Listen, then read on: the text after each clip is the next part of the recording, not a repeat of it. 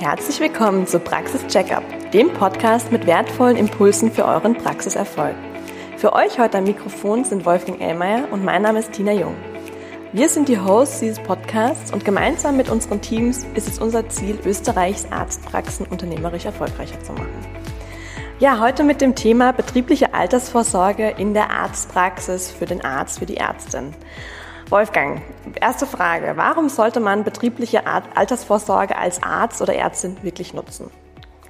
Das ist eine, eine wichtige Frage. Das ist eine, eine Frage, mit der ich mich sehr oft ähm, auseinandersetze. Ähm, die, in meiner täglichen Arbeit geht es ja sehr viel um unsere Pensionssäulen und so, die es gibt.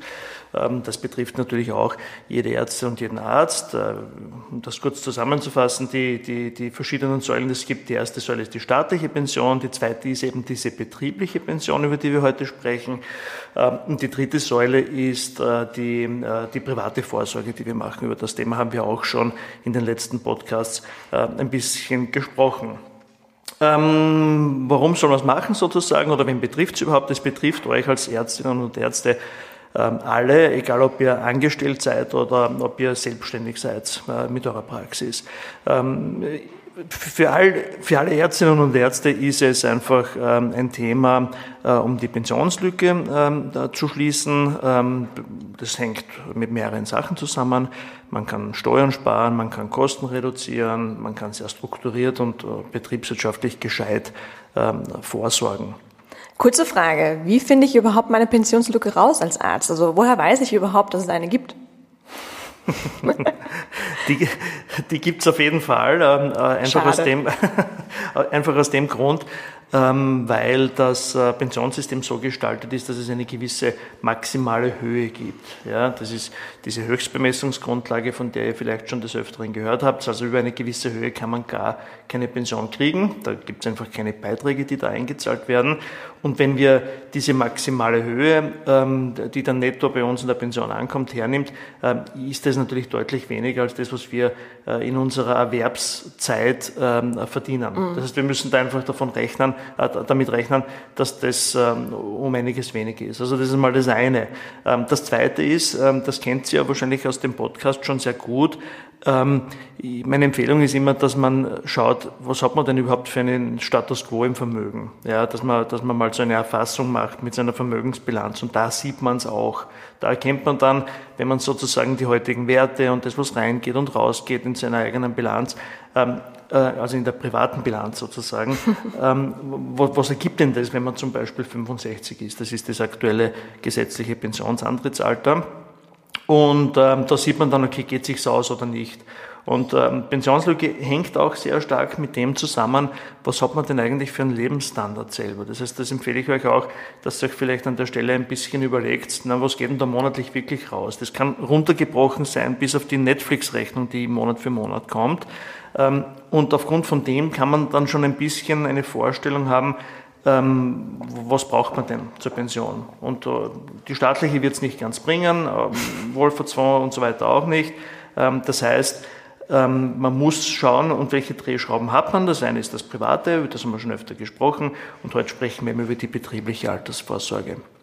Ähm, generell noch ein Satz vielleicht, ähm, die ich würde jetzt nicht davon ausgehen, dass jetzt die, die staatliche Pension beispielsweise äh, großartig steigen wird die nächsten Jahre. Da gibt es einfach äh, zu viele strukturelle Probleme, nehmen wir es einmal mhm. so, ähm, die, die uns da, da hindern. Wir haben eine steigende Lebenserwartung, wir haben viel längere Ausbildungszeiten, wir haben sinkende Geburtenraten etc. Das heißt, das Pensionssystem ist ordentlich unter Druck und politisch wird da nicht viel passieren. Ähm, und da können wir eben gegensteuern und die betriebliche Altersvorsorge hilft uns da dabei. Und, und ähm, als Ärztin und Arzt seid ihr ja äh, sehr oft auch selbstständig. Es ist ein großes Thema, ähm, auch das, die, die Besteuerung und ähm, die, diese zweite Säule, die betriebliche Vorsorge, ist eben ein Thema, wo man auch sehr gut äh, steuerlich vorsorgen kann, sage ich jetzt mal, oder wo man auch Steuern sparen kann. Und deshalb an der Stelle ganz wichtig, schaut sich das Thema an. Okay. Das heißt, ähm, jetzt für den Arzt auf jeden Fall anschauen, eben, ähm, was ist überhaupt der Status quo und ähm, auf der privaten Seite kann man viel tun, da gibt es andere Podcast-Folgen zu und heute wirklich im Fokus, Fokus die betriebliche Altersvorsorge. Jetzt kann ich mir vorstellen, dass, dass äh, viele verstehen, was der Hintergrund ist, warum man das machen sollte.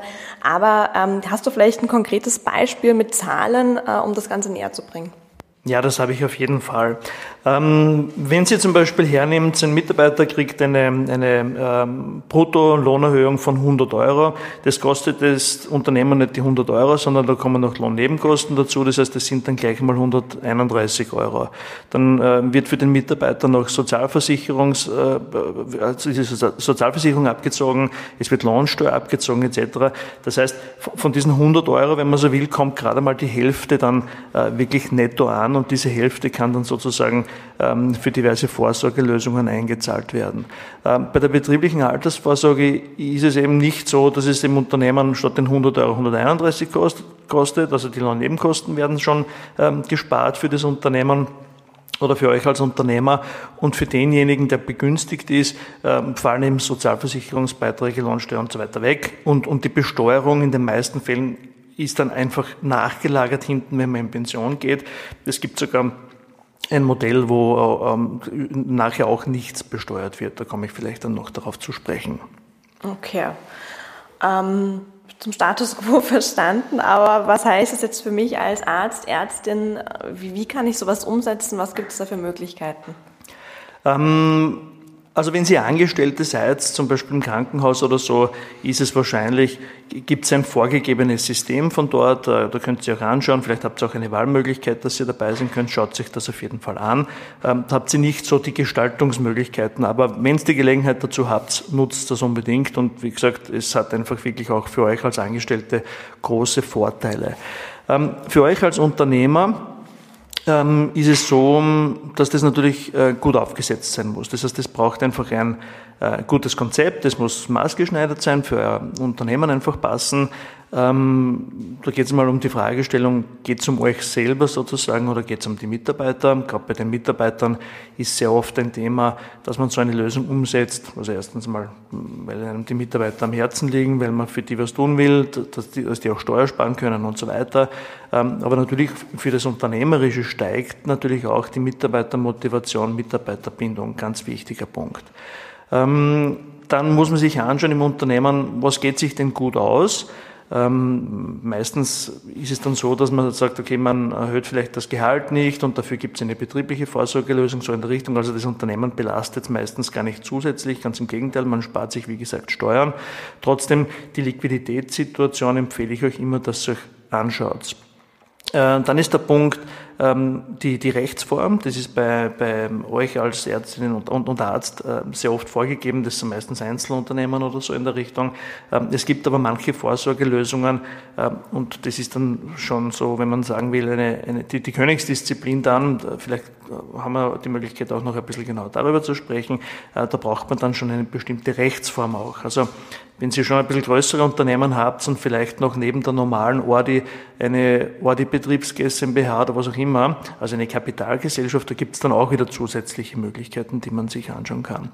Ähm, und dann ist es wichtig, wer soll es überhaupt kriegen? Also geht es um euch selber, geht es um, um eure Mitarbeiter, um bestimmte Gruppen von Mitarbeitern, sollen es alle kriegen oder definierte Gruppen?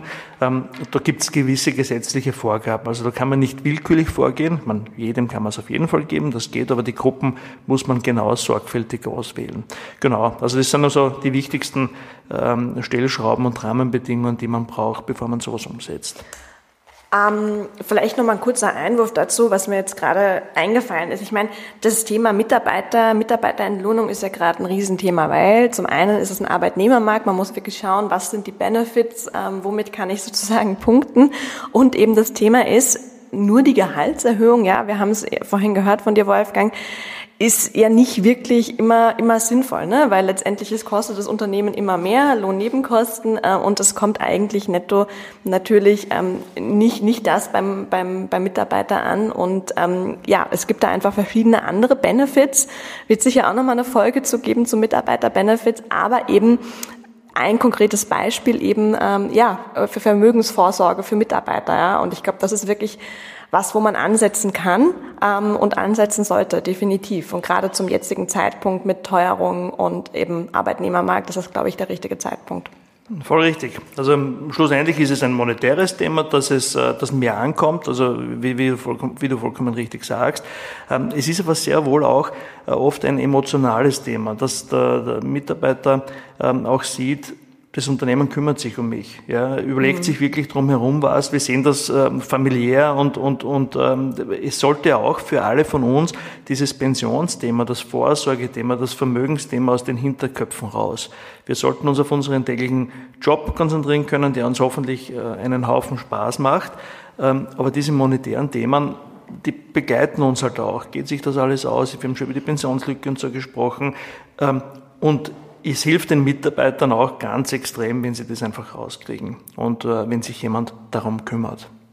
Und ihnen auch mal erklärt, weil es ist halt einfach nicht so einfach, dass man das ähm, irgendwie auf dem, auf dem ersten äh, Blick einfach versteht. Ja? Was heißt das? Was ist meine Pensionslücke? Was habe ich überhaupt für Möglichkeiten in meinem privaten Radius? Aber was habe ich vielleicht auch eben für Möglichkeiten in, im, im Betrieb für meine Mitarbeiter? Und ich glaube, auch mal hier aufzuklären, habe ich das Gefühl, ist, ist sicher eine gute Idee. Auf jeden Fall. Und es ist mir vollkommen bewusst, dass es vordergründig spannendere Themen gibt und dass man sich vielleicht nicht damit auseinandersetzen möchte. Ähm, ich selber kann sagen, je tiefer dass ich reingetaucht bin, umso, umso interessanter habe ich es gefunden, einfach aus dem Grund, weil man sich einfach wirklich was sparen kann und weil man einfach äh, da deutlich mehr Vermögen aufbauen kann. Und da wird es dann wieder sehr spannend und das ist unsere Aufgabe auch, dass wir euch diese Sachen näher bringen. Ja, definitiv, sehe ich genauso. Ja, aber was heißt das jetzt konkret für die Umsetzung? Was gibt es da für Durchführungsmöglichkeiten, Wolfgang? Ähm, bei der betrieblichen Altersvorsorge für euch als ähm, Ärzte gibt es verschiedene Durchführungswege, die ihr nutzen könnt. Ähm, der, der, einfachste Einstieg, und, und das ist für mich so ein bisschen ein No-Brainer, das sollte eigentlich jede Ordination machen, ähm, ist das sogenannte 300-Euro-Modell. Vielleicht habt ihr davon schon gehört. Auch Zukunftssicherung genannt. Ähm, da ist im, im, im Einkommensteuergesetz in Paragraph 3 ist da geregelt, ähm, dass bis zu 300 Euro äh, komplett steuerfrei in eine betriebliche Altersvorsorgelösung äh, für, für, für Mitarbeiter investiert werden können. Ähm, da nimmt man meistens Versicherungen für Krankheit, Unfall, Alter, Tod und so weiter. Äh, die meisten Modelle in der Praxis äh, werden mit als Altersvorsorge umgesetzt, also dass für euch oder eure Mitarbeiter wirklich was angespart wird. Und da ist es eben so, wie ich vorher beim Zahlenbeispiel schon genannt habe, dass diese ganzen Steuervorteile greifen. Äh, und bei dem Modell ist es überhaupt so, dass sogar in der Pensionsphase, wenn euch das Kapital dann zufließt, äh, eine komplette Steuerfreiheit besteht. Also so gesehen, wie gesagt, ein No-Brainer ähm, hat nur einen Nachteil, das Modell, dass man halt pro Jahr nur 300 Euro investieren kann. Also könnt ihr euch vorstellen, die Versicherungswirtschaft ist da schon sehr hinten nach, dass das endlich erhöht wird. Die Politik steht äh, ordentlich auf der Bremse, weil es dem Staat natürlich schon ein bisschen was kostet, weil es halt wirklich echte Steuervorteile sind. Aber umso mehr sollte man das, wenn es es im Unternehmen noch nicht gibt, auf jeden Fall umsetzen. Kurze Frage, wie mhm. gehe ich da vor? Also wenn ich jetzt als Arzt äh, Mitarbeiter habe ja, und ich möchte denen auf jeden Fall die 300 Euro im Jahr gewähren, habe mir vielleicht auch schon überlegt, in welche Richtung. Was sind da die konkreten Schritte? Ähm, die konkreten Schritte, also bei mir in der Praxis ist es so, ich setze solche Modelle für meine Kunden auch um. Ähm, dass wir einmal kurz erörtern, was sind die Ziele dahinter, wie ich vorher gesagt habe, was geht im Unternehmen. Ähm, dann würden wir eine Gruppe definieren, wem soll es mhm. zukommen, soll es für alle Mitarbeiter sein, pauschal oder sollten bestimmte, die zum Beispiel eine gewisse Zeit schon also gearbeitet haben in der Ordi oder wie auch immer, da gibt es so, so Kriterien, wo man so der Gruppen definieren kann. Und wenn wir die wissen, mache ich es meistens so, dass ich dann am Markt eine Ausschreibung mache, dass ich schaue, na, wo ist denn das günstigste Angebot für meinen Kunden und dann wird das umgesetzt. Also unabhängig davon äh, würde ich euch immer empfehlen, ähm, nehmt sich einen guten Berater für das. Ja. Jemand, der spezialisiert ist auch auf diesen betrieblichen Altersvorsorgebereich, ähm, der das für euch umsetzt, dass ihr gar keinen Stress damit habt. Also nicht auch nicht den erstbesten Anbieter nehmen oder so. Es gibt Experten, die das gut, gut können. Also so funktioniert's. Okay, passt. Ja, 300 Euro ist natürlich ähm, nett, aber wirklich natürlich sehr limitiert. Ja. Gibt es eine Möglichkeit, wenn ich mehr investieren möchte, zum Beispiel für Mitarbeiter, als die 300 Euro jährlich? Genau, die gibt es auf jeden Fall. Also 300 Euro ist ein guter Einstieg und, und ich habe es No-Brainer genannt und, und, und so sehe ich es auch. Ja. Ähm, wenn man mehr machen möchte jetzt bei solchen kollektiven Systemen, ähm, zum Beispiel für Mitarbeitergruppen und alle Mitarbeiter, kann man das natürlich auch machen. Also da ist möglich, bis zu zehn Prozent der Bruttolohnsumme im Unternehmen, dass man in eine Vorsorgelösung äh, investiert. Da gibt es die Durchführungswege Pensionskasse oder betriebliche Kollektivversicherung. Die sind grundsätzlich von der Konzeption her sehr ähnlich, die beiden. Und da kann man eben, wie gesagt, mehr als diese 300 Euro auch investieren. Muss wieder genau eine Gruppe definieren oder allen Mitarbeitern es geben und hat aber auch alle Vorteile, die ich genannt habe. Bei diesen Modellen ist es nur so, dass dann schon für die Rente, die dann zum Beispiel äh, zu, zu, zufließt an die Begünstigten, dass dann äh, schon eine Besteuerung erfolgt in der, in der Phase halt viel später. Also Steuervorteil auf jeden Fall vorher und später wird es dann mit dem gesamten Einkommen äh, besteuert. Mhm. Ähm, die zwei Modelle, weil ich gesagt habe, die sind sehr ähnlich von der Konzeption, ja, ist so, investieren ein bisschen anders. Also die betriebliche Kollektivversicherung ist ein typisches Rentenversicherungsmodell. Da gibt es eine gewisse Garantie, Garantieverzinsung ist zwar nur mit 0%, aber es gibt sowas ähnliches wie eine Kapitalgarantie und darüber hinaus halt Gewinne, die zugeordnet werden. Also das ist so ein bisschen das vorsichtigere Modell, wenn man will. Und die Pensionskasse ist ein bisschen mehr am äh, Finanzmarkt, also hängt ein bisschen mehr dran, wie sich auch die Finanzmärkte entwickeln. Ähm, genau, so unterscheiden sich die beiden. Aber grundsätzlich beide sehr geeignet und, und, und sehr ähnlich. Und ähm, die ganzen Steuervorteile, die ich genannt habe, also ähm, dass man eben statt den 100 nicht die 131 zahlt und für die Mitarbeiter das Brutto für Netto äh, sozusagen veranlagt wird, ähm, bis die Besteuerung dann viel später passiert, das gilt auch für diese Modelle. Okay. Also auf jeden Fall Einstieg mit den 300 Euro super, aber danach sollte man sich auf jeden Fall noch weiter drum kümmern und informieren und ähm, ist auf jeden Fall eine gute Gelegenheit, um einfach auch hier netto, netto, also net, mehr, mehr netto vom Brutto sozusagen für den Mitarbeiter eigentlich rauszuschlagen. Ja, ähm, mhm. ja genau. genau. Mhm. Okay, ähm, jetzt ist bei mir im Kopf noch ein, ein Begriff, vielleicht können wir den auch noch aufklären im, im Rahmen dieser Folge, und zwar Pensionszusage. Ja? Mhm. Gibt es das auch für Ärzte? Kannst du das mal definieren und ähm, ja, was ist das überhaupt? Genau, das ist, ähm, das ist jetzt wahrscheinlich, jetzt, wo ich vorher schon ein bisschen gesagt habe, die Königsdisziplin in der betrieblichen Altersvorsorge, ähm, extrem leistungsfähiger, durchführungsfähig. Ähm, die Pensionszusage oder auch direkte Leistungszusage, sagt man auch dazu, ähm, kann grundsätzlich für Ärzte gemacht werden. Also ich habe schon sehr viele Pensionszusagen für Ärzte auch umgesetzt. Ähm, da haben wir nur das Thema, also das ist schon meistens für Orte, die ein bisschen größer sind und wo es einen wirklichen wirtschaftlichen Betrieb auch rundherum gibt, Dafür brauchen wir, damit es steuerlich wirklich interessant ist, ähm, eine sogenannte Kapitalgesellschaft. Also das sind so GmbHs, die kennt Sie alle. Ähm, Aktiengesellschaften würden auch gehen, das würde euch als Ärzte nicht so betreffen.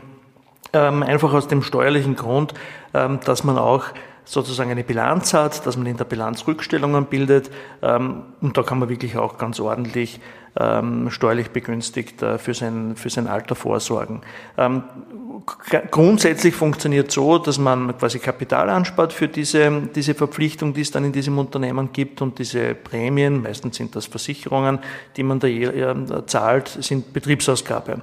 Und diese Dotierungen dieser Rückstellung ähm, in, in der Bilanz, ähm, die sind auch äh, im Prinzip ähm, steuermindernd, also vermindern unsere Körperschaftssteuer. Also sehr interessant. Ähm, auf jeden Fall aus äh, steuerlicher Sicht. Aber wie gesagt, wir brauchen dazu eine, eine äh, Kapitalgesellschaft, also eine GmbH. Wenn Sie an das denkt, dann würde ich dieses Thema Pensionszusage auf jeden Fall ähm, ganz genau anschauen. Okay. Also auch da gibt es Möglichkeiten und vor allem eben im Rahmen, wenn ich wirklich sowieso zum Beispiel schon eine Betriebs GmbH habe, ähm, wäre wär das eine Option, da auf jeden Fall mal drüber nachzudenken oder halt in Zukunft eine plane. Genau so ist es. Das kann aus wirtschaftlicher Sicht kann so eine Betriebs GmbH total Sinn machen. Ähm, schaut euch das mit euren Beratern wirklich an. Also wenn Sie schon schön Umsatz habt, ähm, das Unternehmen sich gut entwickelt, dann kann das durchaus interessant sein. Zum Beispiel Ordinationsbetriebs GmbH oder etwas, ein Verkauf von, von, von Produkten ähm, und und und. Da gibt es sehr viele Möglichkeiten dazu. Mein Tipp an der Stelle ist auf jeden Fall, wenn Sie schon eine GmbH habt, ähm, schaut sich auf jeden Fall diese Möglichkeit der Pensionszusage an. Ähm, ist extrem interessant. Wieder einen Experten dazu nehmen, eine Expertin dazu nehmen, äh, die euch das umsetzt und ähm, sollte eigentlich jeder machen. Definitiv. So, jetzt sind wir auch schon wieder am Ende. Ähm, ich glaube, mit vielen, vielen guten Tipps ähm, ja, zu, zu den verschiedenen Möglichkeiten der betrieblichen Altersvorsorge. Wolfgang, vielleicht nochmal zusammenfassend. Was sind wirklich die Hauptmotive, um eine betriebliche oder für eine betriebliche Altersvorsorge umzusetzen? Mhm. Ähm, wenn ich da so an meine Kunden denke, was die üblichen Dinge sind, ähm, dann ist es natürlich das, was ich eingangs schon gesagt habe, der Lebensstandard, den man im äh, Ruhestand, in der Pensionsphase auf jeden Fall aufrechterhalten möchte. Diese Pensionslücke, die man schließen möchte, äh, wo ich schon gesagt habe, die werden wir einfach haben und die erkennt man einfach daran, ähm, wenn man da äh, ein bisschen kalkuliert. Ähm, aus meiner Sicht auch, dass man dort, wo die wirtschaftliche Leistungsfähigkeit passiert, also in unserem eigenen Unternehmen oder dort, wo man täglich arbeitet, ähm, dass man ähm, von dort heraus strukturiert und betriebswirtschaftlich vorsorgt. Das ist auf jeden Fall auch so ein äh, Motiv, ein sehr wichtiges äh, für betriebliche Altersvorsorge. Ähm, großes Thema von, von Kunden, wenn sie kommen, ist das Thema mit der steuerlich optimierten Vorsorge. Ähm, wir haben schon Beispiele dazu genannt, also das ist natürlich, spielt das eine große Rolle. Und ähm, wahrscheinlich auch generell das ganze Sicherheitsthema. Also für mich, dass sich das alles ausgeht, so wie ich es beschrieben habe, aber auch, dass man die Familie absichert. Es gibt auch die Möglichkeit, dass man Waisenpensionen, Witwenpensionen, eine Berufsunfähigkeit und solche Dinge einbaut. Auch wichtig und, und, und natürlich auch steuerlich abzugsfähig. Ähm, und ähm, bei der, beim letzten Beispiel, das ich gehabt habe mit der Pensionszusage, da ist es oft so, dass man halt überlegt, dass man auch eine mögliche Insolvenz des Unternehmens oder so absichert. Also wenn dem Unternehmen wirklich was passiert, generell auch, das betrifft auch Mitarbeiter, äh, ist es so, dass diese Beiträge in die betriebliche Vorsorge äh, geschützt sind und äh, dass das ein sogenanntes Sondervermögen ist und man braucht sich keine Sorgen machen. Okay, also viele, viele gute Gründe, warum man sich auch jetzt damit auseinandersetzen sollte. Und wie wir schon gehört haben, auch einige Punkte, wo man einfach sagen kann, hey, ohne da jetzt groß drüber nachzudenken, startet man mit und geht Schritt für Schritt da einfach näher, näher ran und ähm, kümmert sich da einfach äh, intensiver drum. Also dementsprechend würde ich sagen, belassen wir es dabei für heute für das Thema betriebliche Altersvorsorge. Danke Wolfgang für die vielen guten Tipps. Ähm, danke an euch, äh, an die Zuhörer. Wir freuen uns auf jeden Fall ähm, wieder über Feedback, über neue Themen, die euch interessieren und bis zur nächsten Folge. Alles Gute. Danke. Dankeschön. Alles Gute.